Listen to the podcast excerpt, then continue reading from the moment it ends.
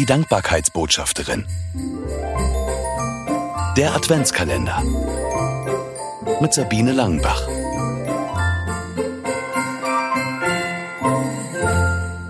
Hörangriff. Zu Hause, im Auto, beim Einkaufen, überall bekomme ich im Advent was auf die Ohren. Last Christmas, Nachrichten, Werbung, wichtige Informationen, leeres Geschwätz, Klatsch und Tratsch, ehrlich gemeinte Ratschläge, harsche Zurechtweisung, aber auch liebevolles.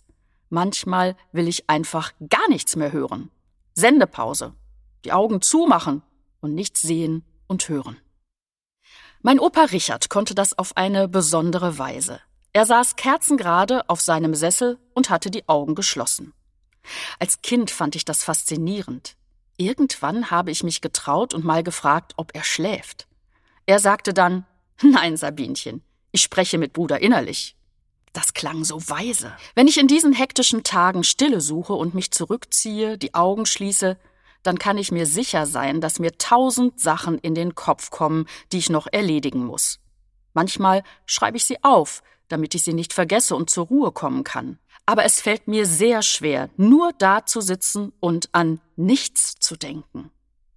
Mit Bruder innerlich sprechen, wie Opa das nannte, ist keine Option für mich. Um mich selbst will ich nicht kreisen. Ich werde ruhig, wenn ich mit Gott, dem Vater von Jesus Christus, rede. Bete. Danach bin ich gelassener. Aber da ist noch mehr. Ich habe einen tiefen Frieden im Herzen, den nur Gott schenken kann. Damit schaffe ich die nächste Etappe durch den Hörangriff im Advent. Mehr Adventskalendergeschichten von Sabine Langenbach gibt es im aktuellen Buch. 24 Mal hinhören im Advent. Erschienen im Neufeld Verlag. Erhältlich überall, wo es Bücher gibt.